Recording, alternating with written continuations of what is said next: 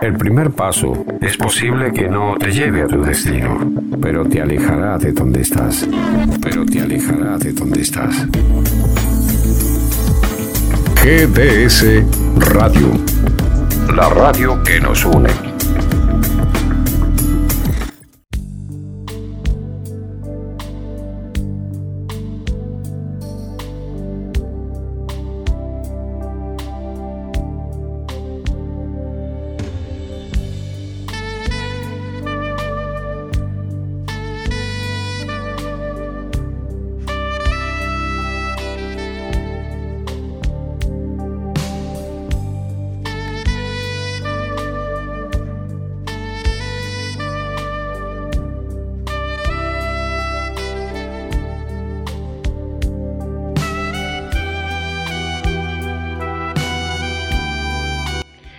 Buen día, bienvenidos a GDS Radio Mar del Plata, los integrantes de la Escuela de Vida para Padres con Hijos Fallecidos, a través de este programa que se llama Dialogando con la Vida, queremos llegar a toda la comunidad para reflexionar sobre temas que nos ayuden a crecer como personas cada día. Estamos frente a los micrófonos, Susana Del Vito. Hola, muy buenos días. Y quien les habla, Ana Buoso de Bretones. Como siempre, un cariño muy grande para nuestras compañeras de equipo, Anita de Rabainera, Norma del M y Monona Gainza. En la operación técnica nos acompaña Guillermo Daniel San Martino. Muchísimas gracias Guillermo por tu aporte, como todos los sábados, un cariño muy grande para vos y toda tu familia. esperamos el llamado de los oyentes para compartir la reflexión y también sus opiniones con mensajes de voz o escritos o por WhatsApp al teléfono más 54 223 424 6646. Reitero, mensajes de voz, escritos o WhatsApp al teléfono más 54 223 424 6646. La Escuela de Vida para Padres con Hijos Fallecidos es un grupo de ayuda mutua que convoca a los padres que viven la experiencia existencial más profunda, como es la muerte de un hijo, y a todas las personas que transitan la experiencia de la muerte de un ser querido. Nuestro marco teórico existencial es la logoterapia de Víctor Frankl. Es un grupo aconfesional, gratuito y abierto. Los integrantes o asistentes pueden entrar y salir cuando lo deseen. No es un grupo de terapia, pues no nos asisten médicos, psicólogos ni psiquiatras, porque no somos enfermos a causa de la muerte de un ser querido. Nuestro lema es sí a la vida a pesar de todo e incondicionalmente. Nuestro próximo encuentro presencial se llevará a cabo el día 18 del corriente a las 20 horas en salones parroquiales de Nuestra Señora de Fátima. Güemes sin número entre Alberti y Rawson. Teléfonos fijos 482 0964 472 2966 495 3255. Celulares a disposición, llamadas o WhatsApp, prefijo 0223 689 0647 423 59 33 568 8205 550 69 19 Aquellas personas que deseen adherirse a las reuniones virtuales a través del Zoom pueden comunicarse con Gaudencio al 223 5 400 399. El próximo encuentro por Zoom se llevará a cabo el lunes 11 del corriente a las 20 horas. Nuestro correo electrónico escuela de vida 2002 Página web www.escueladevidamdq.com.ar. Facebook Escuela de Vida para Padres con Hijos Fallecidos nos pueden escuchar por internet www.gdsradio.com www.cronosmdq.com o bien Descarga la aplicación de la radio. Nos encontrás como GDS Radio en todos los sistemas operativos de tablets y celulares. Sábado 9 de diciembre de 2023, programa 1140 de Dialogando con la Vida. Y tenemos que saludar a un gran amigo, porque el jueves 7 cumplió años, una gran amiga, perdón. El jueves 7 cumplió años Patricia, esposa de Ernesto, de la ciudad de Balcarce, una de las amigas del grupo de Balcarce. Un cariño grande para todos. Bueno, un cariño grande para los dos que siempre están a través de, de la página. Ernesto siempre manda saludos, siempre están presentes aquí entre, entre nosotros. Vamos a hacer el agradecimiento habitual por los comentarios que, que nos llegan por el programa que hicimos la semana pasada. Y bueno, agradecemos a toda la gente que nos escribe, tanto de aquí como de otros lugares, de, otros países, ¿no es cierto? Como ser Chile, Paraguay, Uruguay. Bueno, entonces a todos, a todos muchísimas gracias, muchas gracias por acompañarnos siempre. Sí, realmente como bien decís Susana, nos sentimos muy, muy acompañadas no nos sentimos solas, eh, sabemos que el mensaje a través de nosotras llega y también nos llega todo el cariño y todas las reflexiones que ustedes nos hacen llegar eh, a través de, de estar en contacto con nosotras. Bueno, Ana, hoy a ver, ¿qué temas vamos a... ¿Hay algún avisito parroquial? O sea, ¿tenemos algo que comunicar? No, no, no, no, no. no. No, únicamente hacemos el comentario que el día 18 de diciembre, que es nuestra fecha de, encuentro, encuentro presencial, va a ser la última reunión de este año. Seguiremos con los encuentros quincenales a lo largo de todo el año que viene, como siempre, pero mm, vamos a tener en los últimos momentos del encuentro esta, mm, esta ocasión para que cada uno de nosotros y de los asistentes que quieran hacerlo puedan tomar esa decisión de hacer llegar a su casa, a sus vidas, este mensaje de celebración, de fiesta, de alegría, simbolizado en el armado del arbolito. Muchos papás nos han dicho eh, a lo largo de tantos años de la escuela de vida que armar el arbolito antes del fallecimiento de sus hijos o seres queridos no era algo tampoco eh, digamos, que, que simbolizara tanto, sino más bien una costumbre y que el hecho que no se armara después de la muerte de sus hijos no cambiaba mucho el panorama. Pero nosotros apelamos a, digamos, a la fuerza de la emotividad.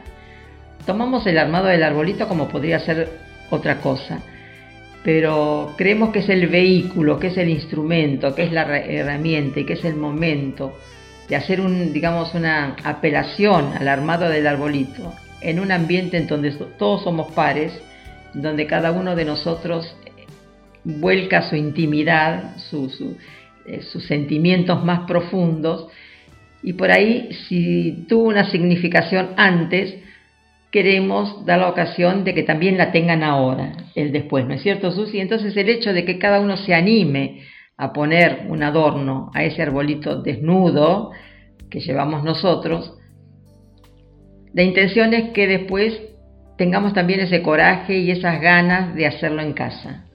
Sí, sobre todo em, para los padres que por primera vez van a pasar la Navidad sin sus hijos.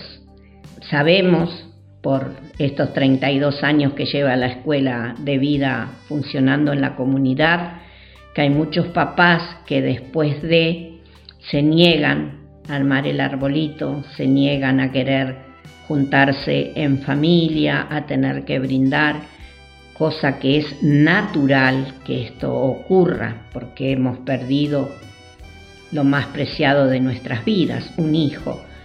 Pero nosotros insistimos que lo mejor es tratar de no pasarlo solos, si bien comprendemos que la primera vez es lo más duro, lo más difícil, pero se puede. Entonces los animamos a que traten de no estar solos, a celebrar, si hay que llorar, se llora, pero en familia, todos juntos, y eso nos ayuda a llevar este, esta, pesadumbre que tenemos en los primeros momentos, esta desazón, este sinsentido, de otra manera.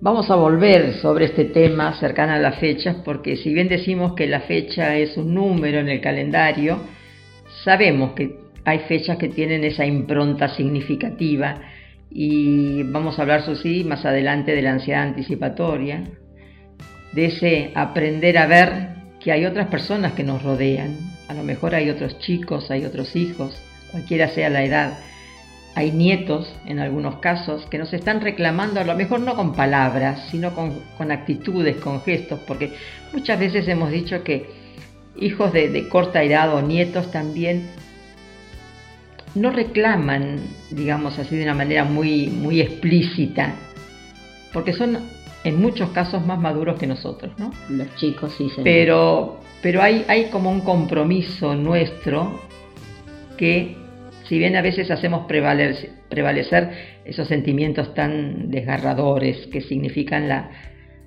ese lugar vacío en la mesa, esa, esa visita que tenemos que hacer un poco forzada para que otros no se sientan tan solos, pero también sabemos, lo hemos comprobado, que tenemos una, mirada también muy profunda hacia nuestro alrededor, aunque nos, nos cueste hacerlo. Y después el resultado, si decidimos compartir el barullo, la alegría de otros, recordamos nuestros tiempos anteriores que éramos partícipes, partícipes muy, muy, muy activos, en nuestro fuero íntimo sabemos que no digo que vamos a estar contentos, pero vamos a estar serenos, vamos a estar tranquilos y vamos a estar en paz. Lloraremos, si corresponde, se llora. Antes, durante, después, se añora, pero el presente es el que nos está demandando una respuesta y entonces desde la escuela de vida, con risas, con lágrimas, con nostalgias, con tristezas, cada uno decide o no. Hay papás que no se o sea, no es que no se animen, no, no, no pueden hacerlo, ese gesto de, de recorrer un metro de distancia entre el asiento y, la mesa donde está el arbolito, pesa y cuesta y, realmente es un tramo que no se puede hacer porque no está preparado. Yo no digo que no quiera, yo digo que no puede. Y tenemos que ser respetuosos de eso también. Sí, respetamos, pero desde nosotros siempre incentivamos a que aprendan a ver que todo será distinto y que no por eso tiene que ser malo.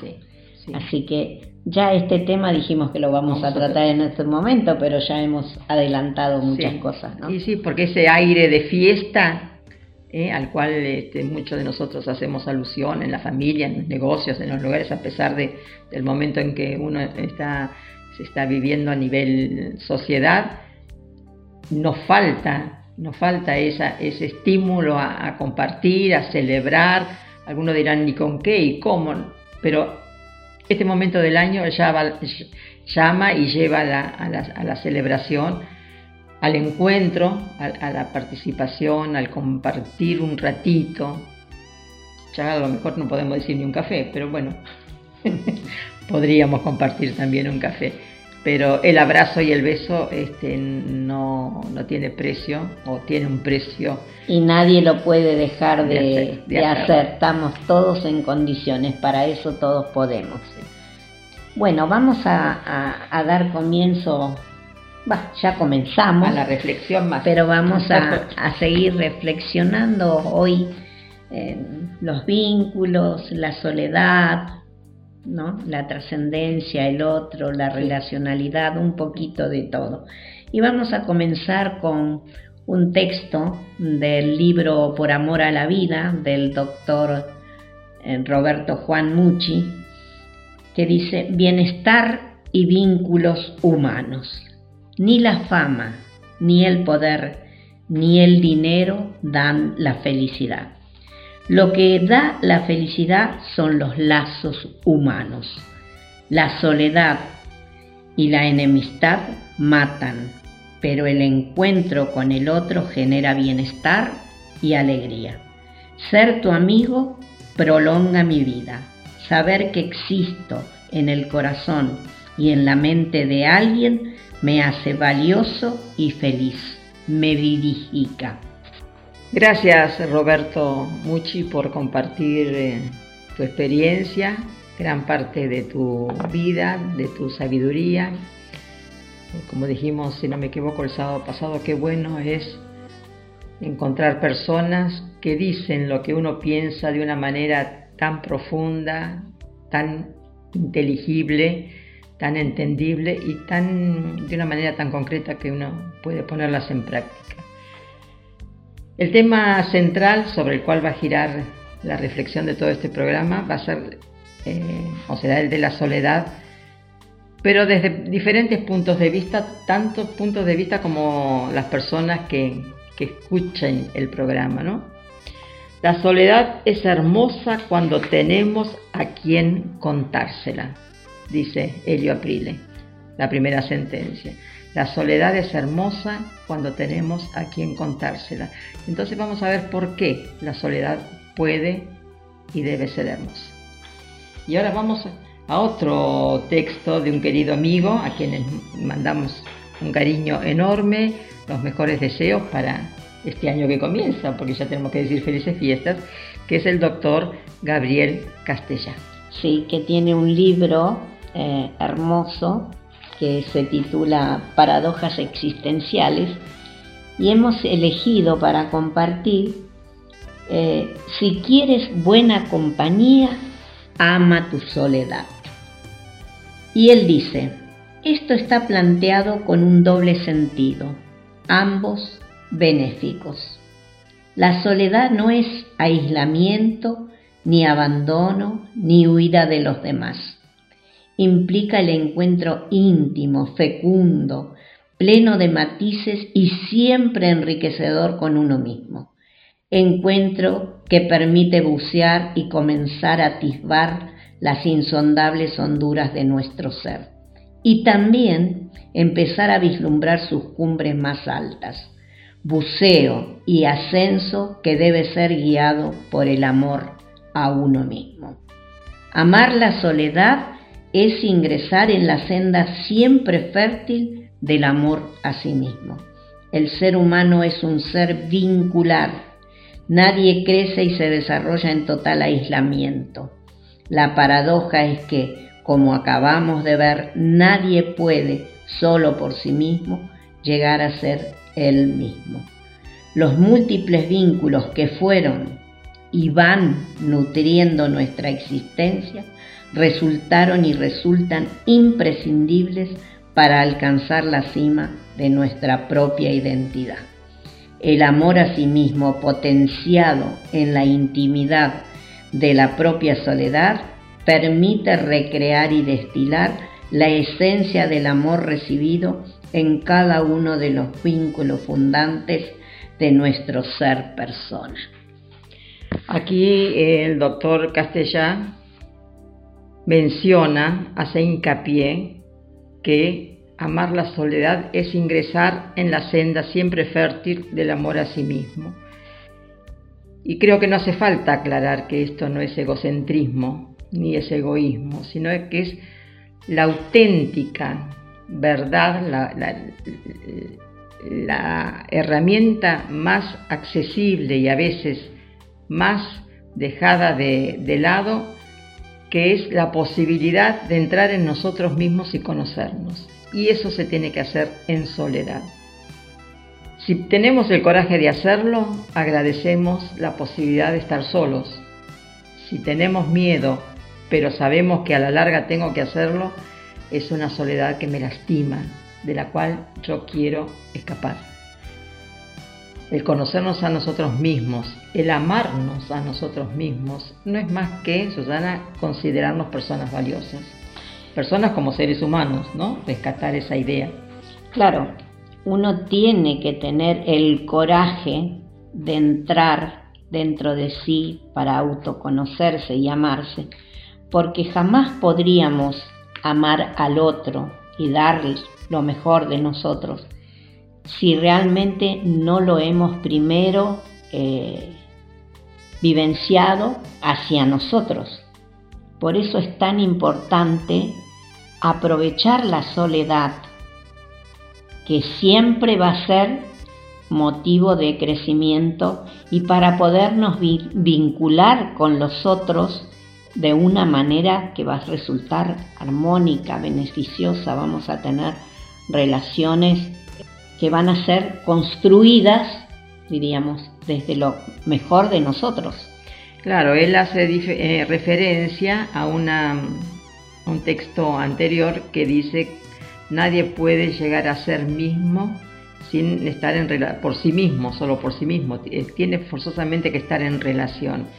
Y uno tiene que estar en relación con el otro sabiendo que es único y repetible y tratando de que el encuentro sea lo más enriquecedor posible. Y esto se da con un conocimiento previo de nosotros mismos, que tampoco es un conocimiento acabado, porque si estamos, aceptamos que estamos en un proceso de crecimiento como persona, la persona o el concepto de persona que yo tengo de mí misma de hace un año, espero, creo que no es el mismo que tengo ahora. ¿Por qué?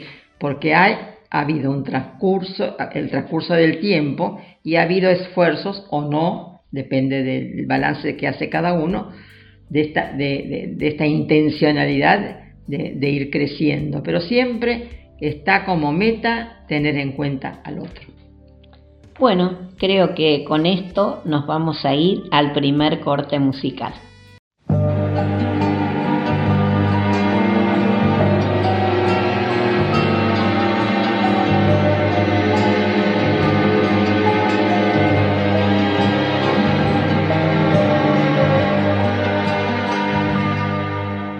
La soledad es algo así, como buscar y no tener con quién estar. La soledad es algo así, como querer y no saber por qué llorar. Es un amante en el andén que mueve el brazo tras el tren como intentando dibujar su soledad.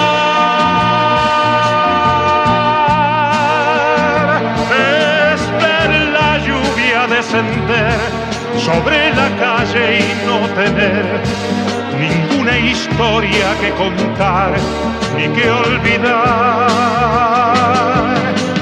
Es como andar sin conocer ningún donde dejar a que descanse alguna vez la soledad.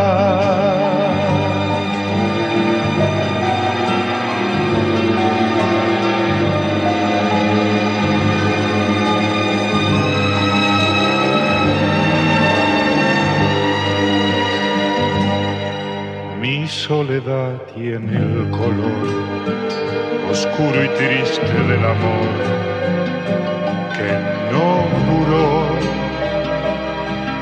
Un vano intento de vivir, una sonrisa que una mueca me dejó. Soy ese amante del andén y muevo el brazo tras el tren, como intentando dibujar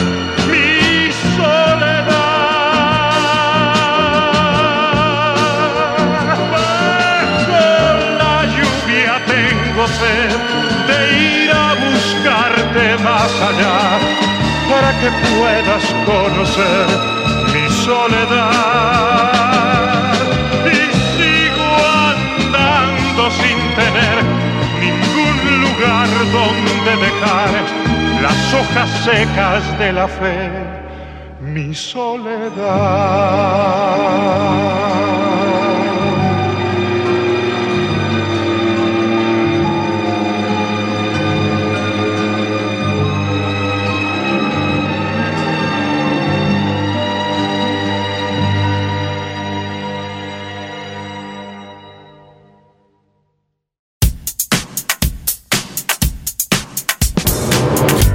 494 1010. Viaje con Servitaxi. Comodidad, seguridad y puntualidad. Aceptamos tarjetas de crédito. Descarga la aplicación. Encontranos como Servitaxi Mar del Plata. Servitaxi.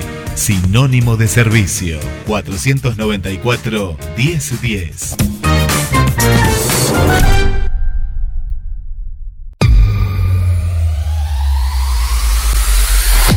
Casino Celu Apuestas. Grupo Bet91 Red. Las únicas. Jugás sin límite de apuestas. Se pagan premios en su totalidad. Comunicate con tu cajera de confianza. Ayelén Sayas. Al 223 592 2876. Búscanos en Instagram. Casino.aybet91.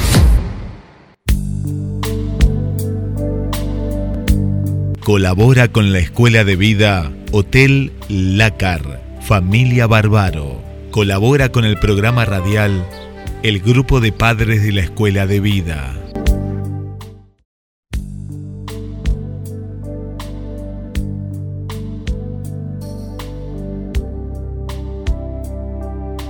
Bueno, continuamos reflexionando sobre la soledad y en estos minutos de corte, nosotras seguimos reflexionando y decimos que, bueno, una cosa es esta soledad de la que hablamos, que sería entrar en uno mismo, que siempre sería una soledad, por decirlo de alguna manera, positiva.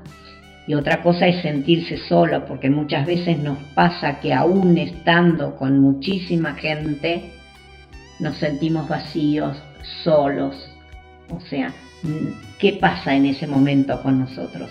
¿Será que no queremos estar en soledad para reencontrarnos con nosotros mismos, para autoexaminarnos, para ver qué pasa por dentro? Entonces, eh, hacemos miles de cosas para estar en el barullo o entre la gente, pero en realidad nos sentimos solos, que es como que tenemos ese miedo a tener que estar con uno mismo, Claro, porque esa soledad eh, yo creo que es consecuencia de un vacío existencial.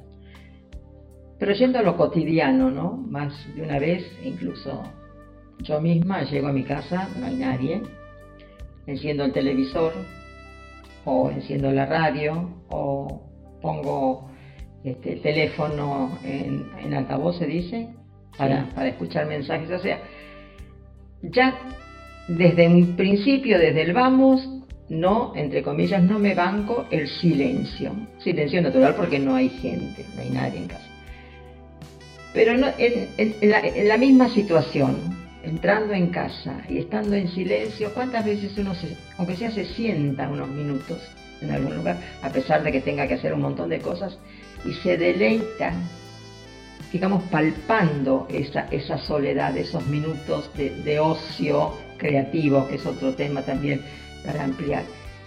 ¿Y por qué nos privamos de eso?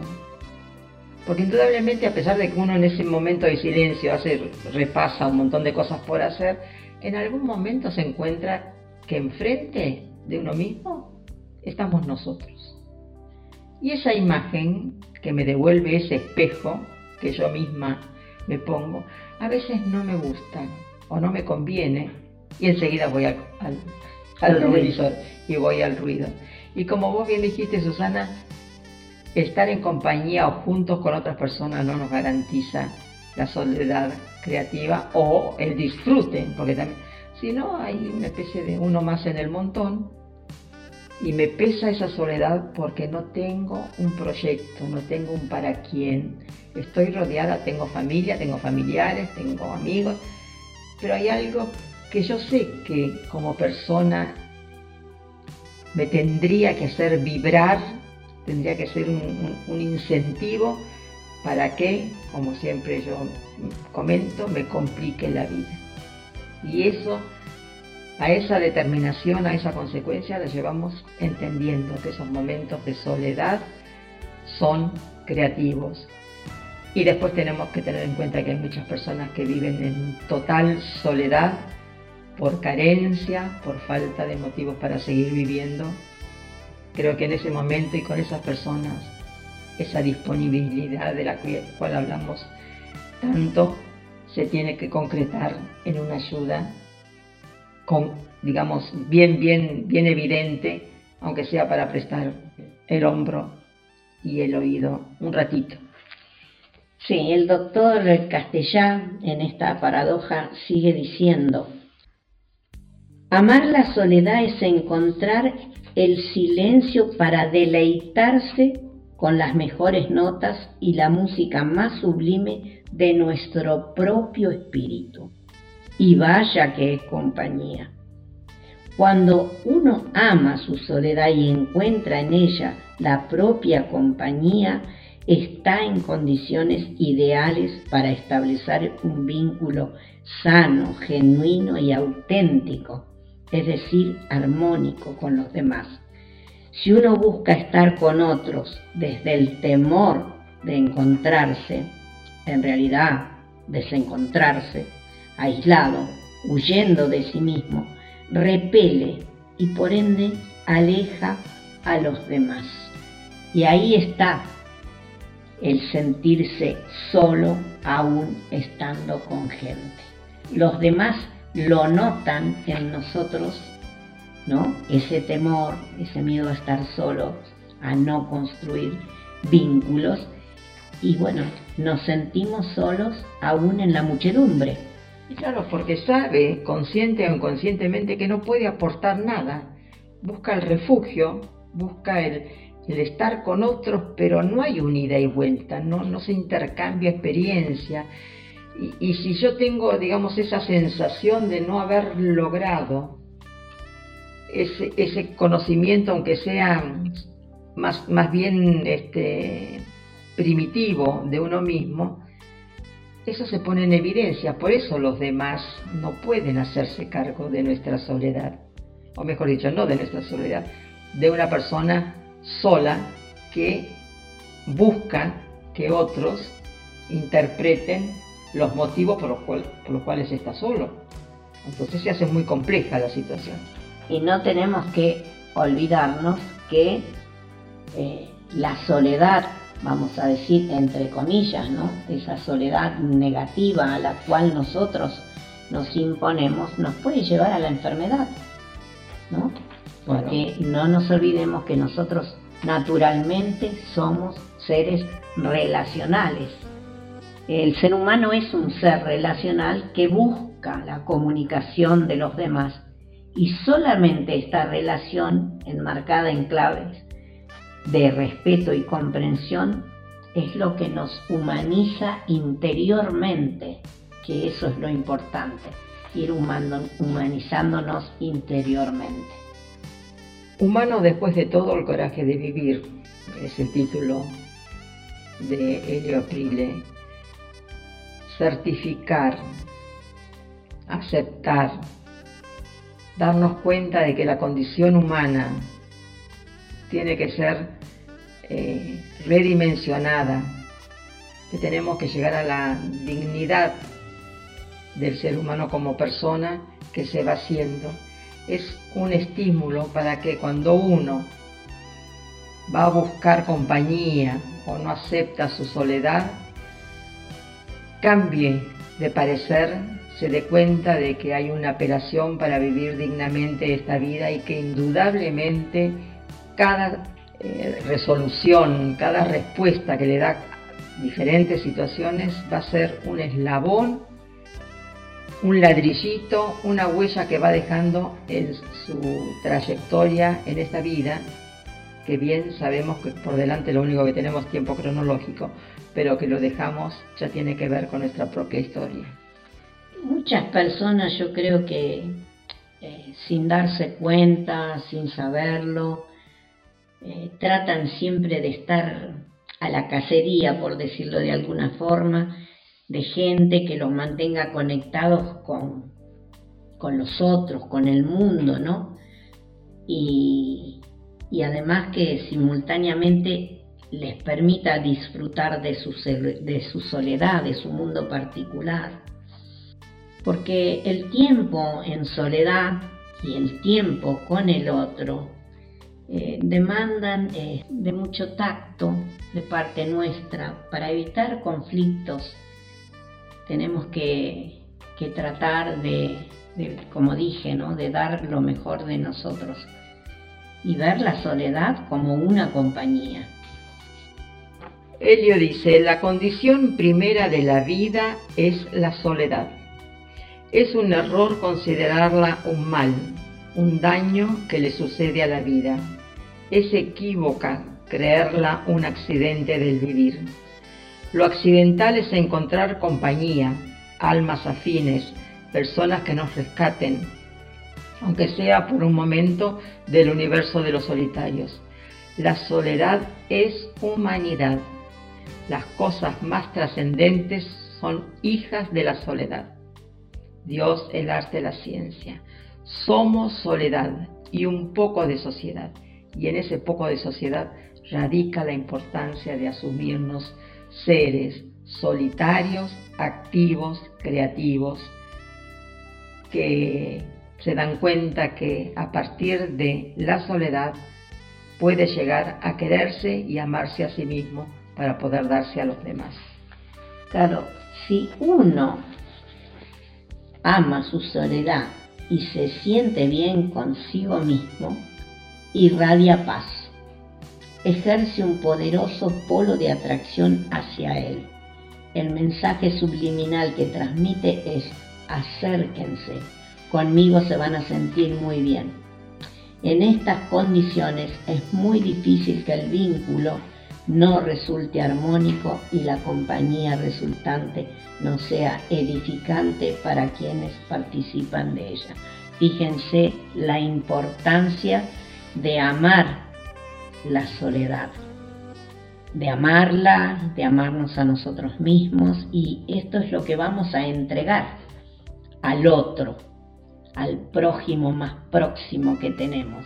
Y de ahí surgen estas relaciones eh, y vínculos afectivos que son positivos, edificantes y que nos hacen sentir bien.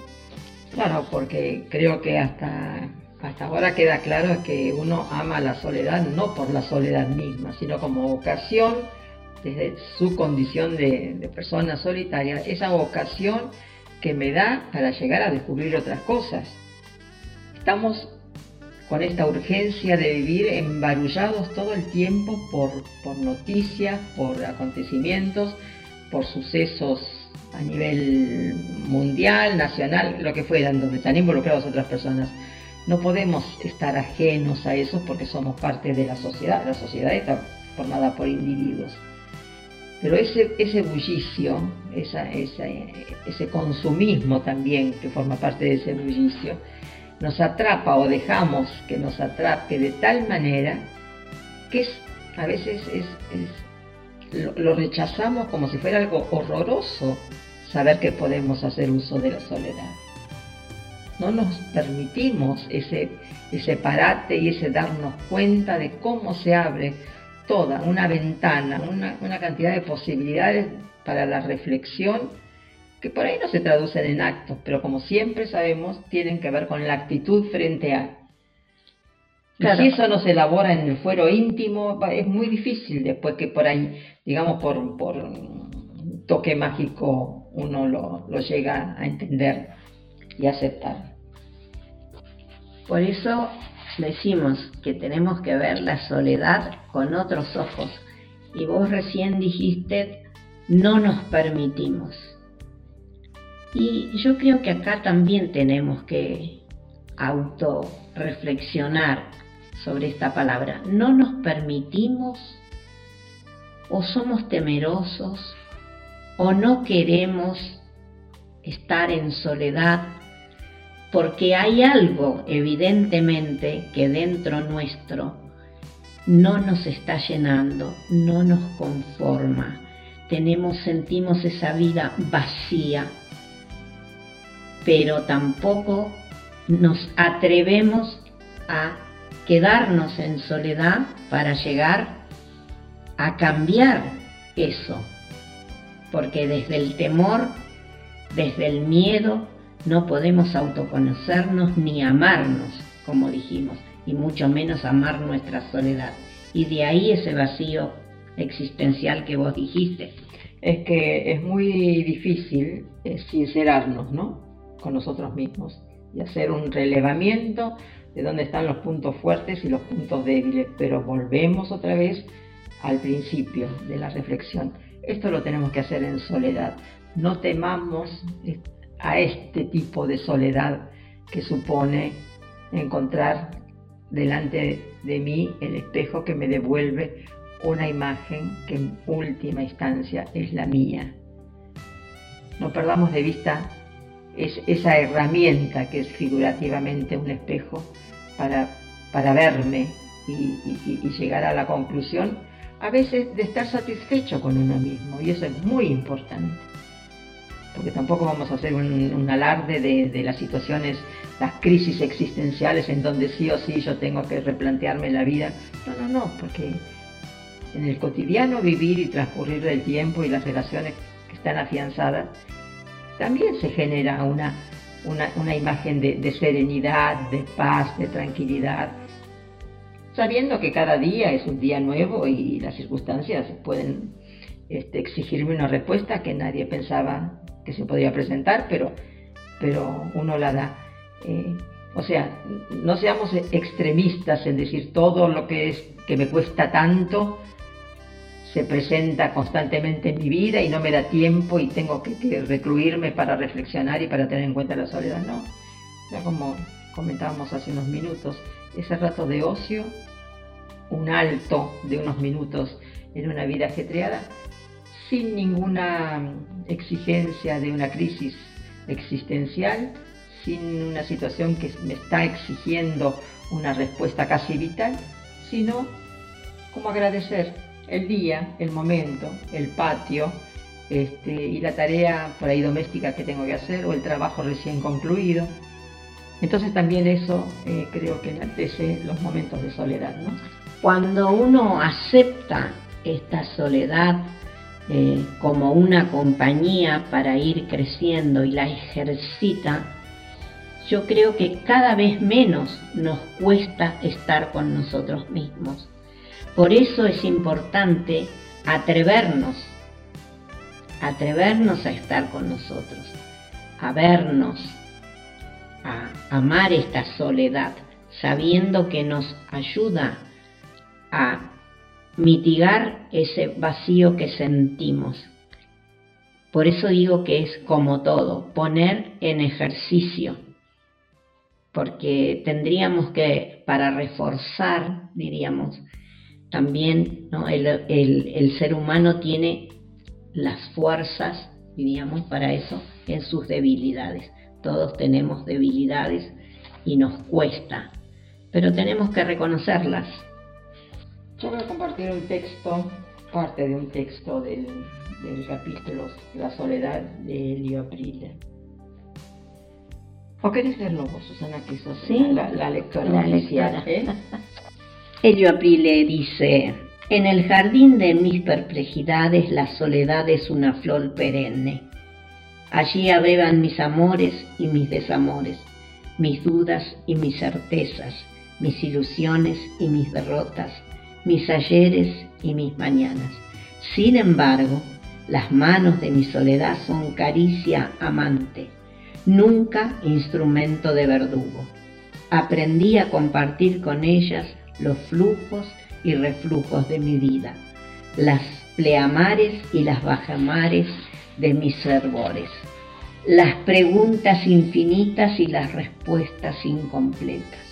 No reniego de mi soledad. Ella es buena amiga, vieja conocida que nunca me apagó el candil cuando debí viajar hasta mi propio centro. Hasta aquí llegué, a marcha forzada, caminando mis propias huellas solitarias. Lo mejor de mí, si algo en mí ha sido mejor, fue parido por la soledad de mis sueños y de mis obstinaciones. Muchas caras, muchos nombres, muchos hombres, muchas mujeres llegaron a mi vida. Y muchos seguirán llegando, aunque muy pocos de ellos, igual que ayer, dejen siquiera la estela de una huella. aunque muy pocos de ellos al irse dejen el dolor de una ausencia. En el país de las soledades mías hay una puerta abierta para quienes amo. Ellos saben que al otro lado de esa puerta hay un hombre solo, solo un hombre. Y saben que la soledad es la mesa donde celebramos los encuentros o el lecho donde levantamos los altares. No tiene fin la larga borrachera de los solitarios. Venga pues otro trago de soledad, uno más todavía. Y nos vamos a ir al segundo corte musical.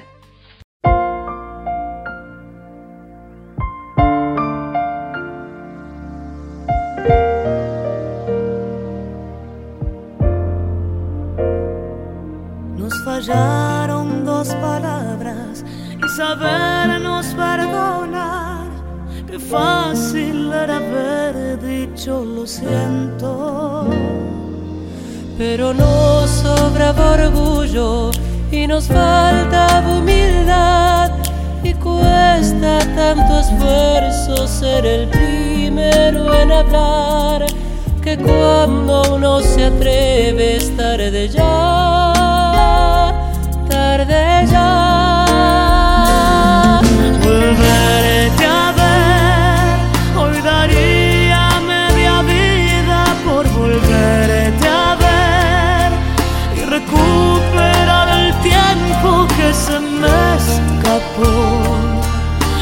lo siento una y otra vez no me sirve la razón si tú no estás, si no estás. Volverte a ver, hoy daría cualquier cosa por volverte a ver. Y aprendí a no querer tanto y a querer mejor. Y a decir lo siento amor, perdóname. No me sirve la razón si tú no estás, si no estás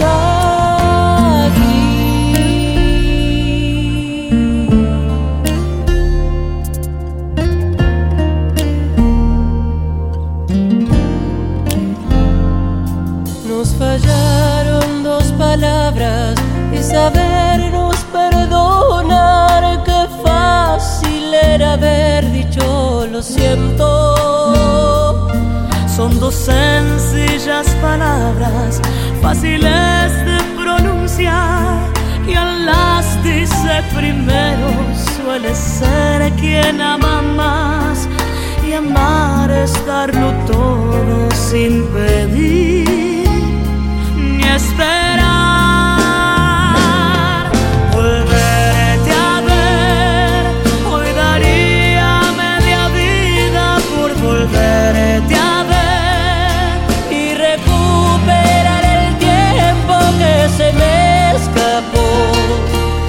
Decir lo siento una y otra vez.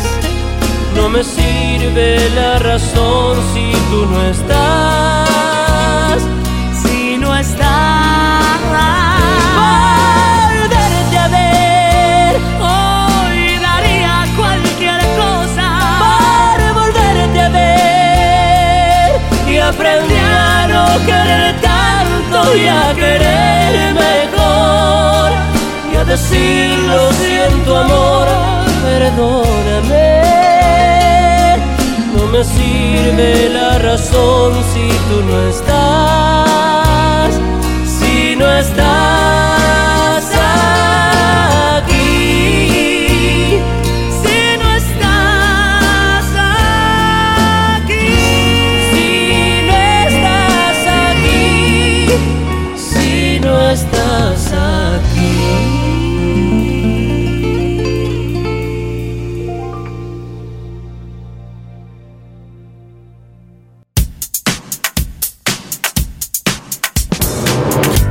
494-1010. Viaje con Servitaxi. Comodidad, seguridad y puntualidad. Aceptamos tarjetas de crédito. Descarga la aplicación. Encontranos como Servitaxi Mar del Plata. Servitaxi.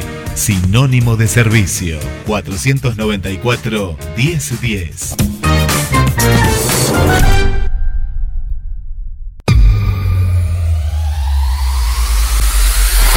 Casino Celu Apuestas. Grupo Bet91 Red. Las únicas. Jugás sin límite de apuestas. Se pagan premios en su totalidad. Comunicate con tu cajera de confianza. Ayelén Sayas. Al 223 592 2876. Búscanos en Instagram. Casino.aybet91.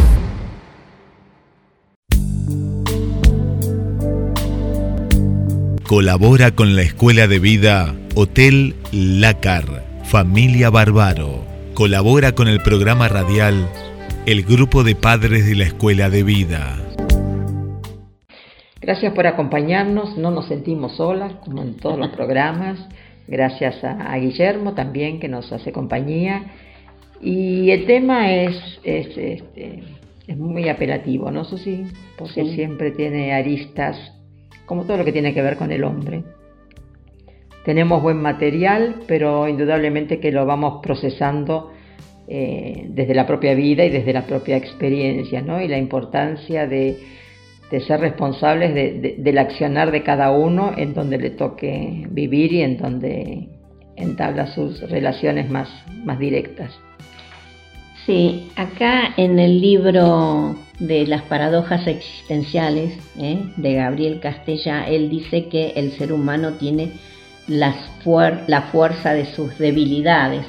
Entonces nosotros nos podemos comparar eh, con, una cadena que tiene eslabones y, y bueno, por dónde eh, se corta, diríamos, la cadena, por el eslabón más débil. Entonces tenemos que reconocer, ¿no? Eso, nuestras debilidades.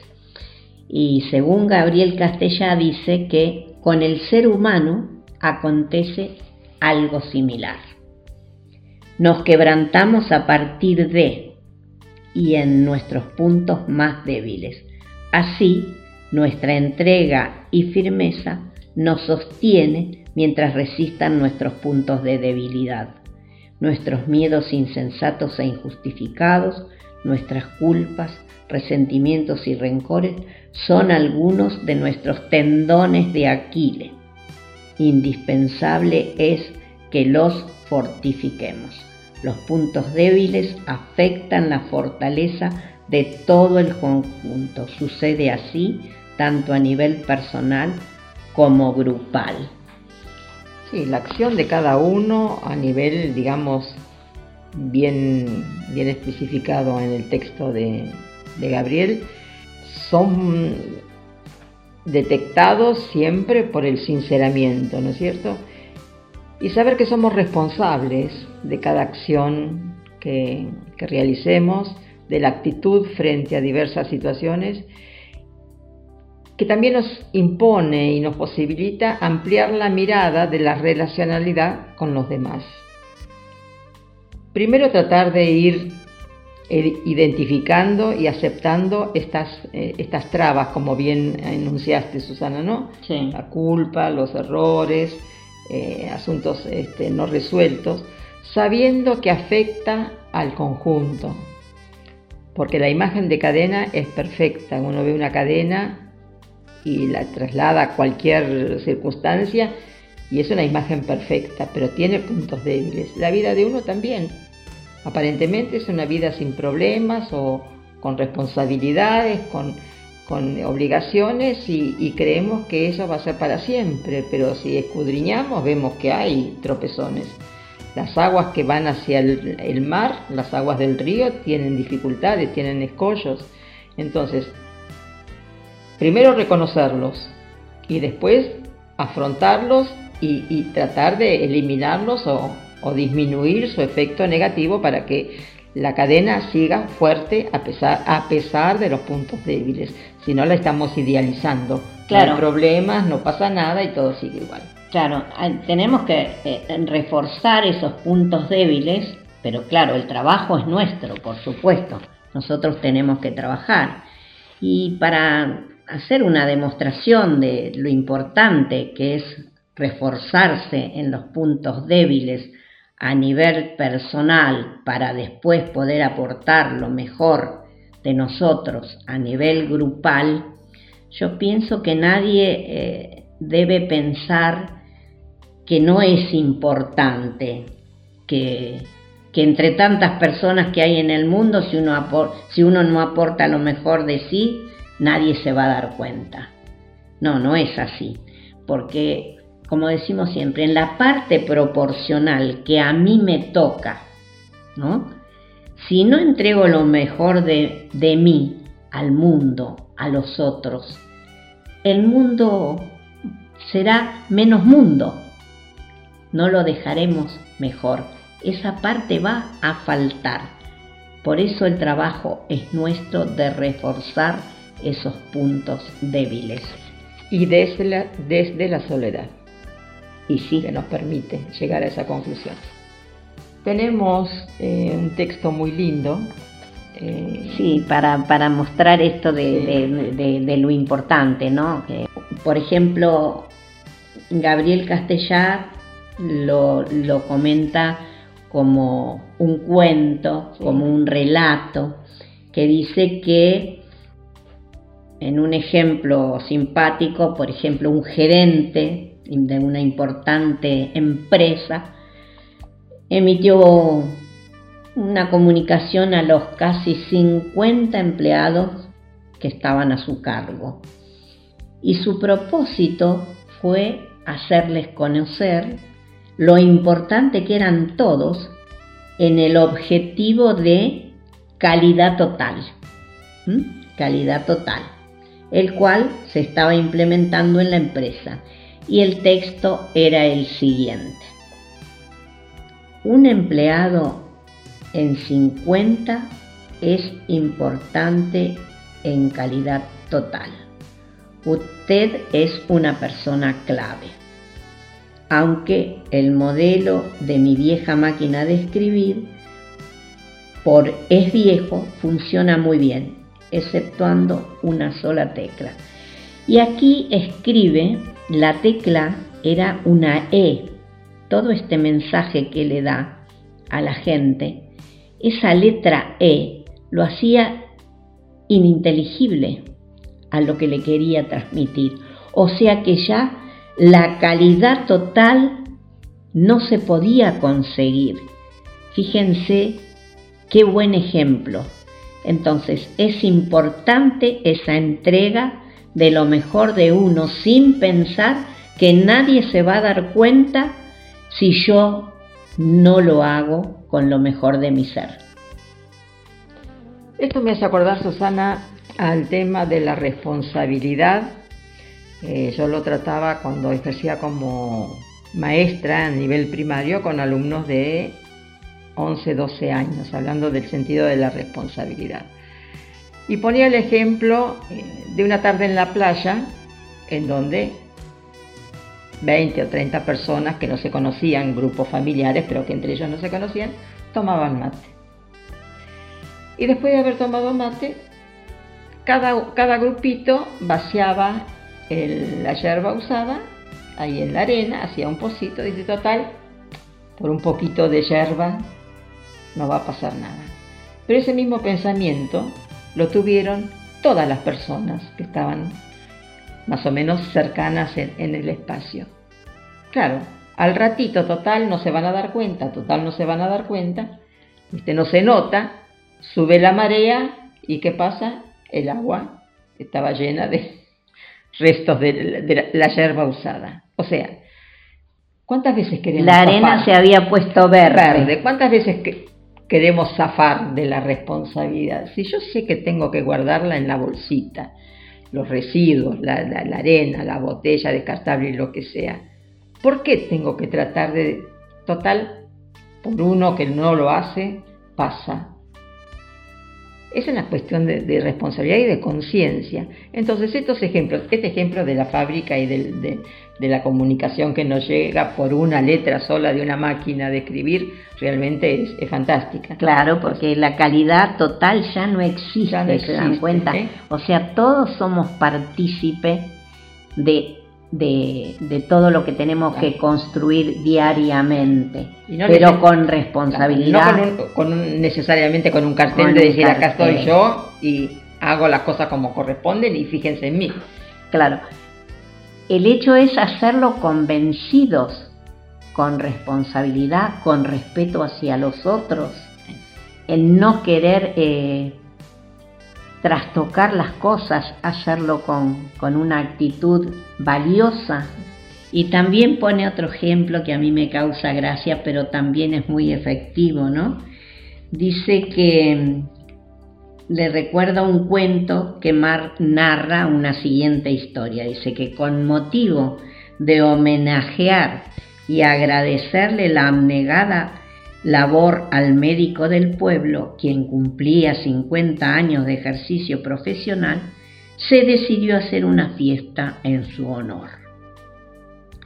Se pidió a los integrantes de la comunidad que durante los días previos a la celebración cada uno volcara en un gran tonel un litro de vino. Así tendrían la bebida suficiente para el festejo. Un hombre Mal agradecido pensó, si pongo un litro de agua en tantos litros de vino, estará tan diluida que no se notará. Llegó el día del homenaje, mayúscula fue la sorpresa que se llevaron al abrir la canilla del gran tonel. Salía agua. ¿Se dan cuenta el proceder? Estas cosas siempre salen a la luz la responsabilidad, la conciencia, la libertad para, el ver al otro, el tener en cuenta al otro, son, digamos, eh, monedas que tendríamos que acuñar y conservar y usarlas constantemente, aunque la imagen de moneda resulta un poquito este, arcaico, ¿no? Pero son las herramientas, las tenemos a mano, las podemos usar otro ejemplo que tiene que ver con la responsabilidad y la coherencia y la confiabilidad en una persona. Si yo les digo a cada uno de mis 90 alumnos por separado, mañana a las 9 de la noche, concurrí a la Plaza San Martín con una vela y encendela a las 9 de la noche y vas a ver una gran llamarada, cada uno de ustedes pensará que la señorita Ana está un poquito desubicada. ¿Qué llamarada voy a ver? Si voy a ir con una vela sola y la voy a encender yo. Pero si yo soy confiable, soy una persona creíble, coherente con lo que digo, con lo que hago, los 90 alumnos a las 9 de la noche al día siguiente estarán en la Plaza San Martín cada uno prendiendo su vela y van a ver la gran llamarada. Bueno, y nos vamos a despedir con un texto del doctor Roberto Mucci, que tiene que ver con todo lo que venimos hablando en este programa. ¿Dónde estás? Esa fue la pregunta de Dios al primer hombre. A veces la vida nos interpela, nos llama, nos cuestiona. ¿Dónde estás, hombre, que has dejado libre tu lugar en el mundo, tu presencia consciente y activa en la sociedad. Estar en el mundo no es solo ocupar un lugar, sino hacerlo de modo personalizado y protagónico. Qué bueno sería que cada vez que escuchemos ante las necesidades de nuestro prójimo y de nuestra comunidad, ¿dónde estás? Nuestra respuesta sea, aquí estoy para hacer y hacer aquello que la vida espera de mí en estas circunstancias. Estar es estar disponible para los demás. Estar es estar comprometido con los más vulnerables, con los más cercanos. Estar es estar construyendo una realidad más afable y segura. Estar es estar trabajando por un mundo más humano y con sentido para todos. La ausencia es cómoda y segura. La presencia implica compromiso y responsabilidad. La ausencia evita vínculos. La presencia genera obligaciones, es decir, realizar algo en virtud del vínculo afectivo que nos une. Las obligaciones nunca son una carga, sino una oportunidad para amar. Estar es amar. Con esto yo me despido, les digo muchas gracias por acompañarnos y hasta el sábado que viene. Si somos parte de una hermosa cadena sólida y armoniosa, agradecemos a la vida.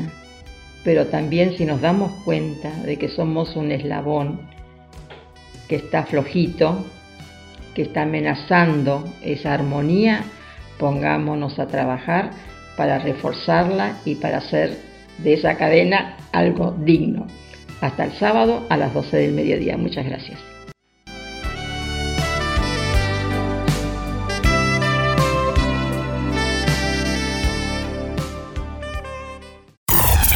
Puedes parar de escucharnos. Controlamos el aire de la ciudad. GDS Radio Mar del Plata, la radio que nos une.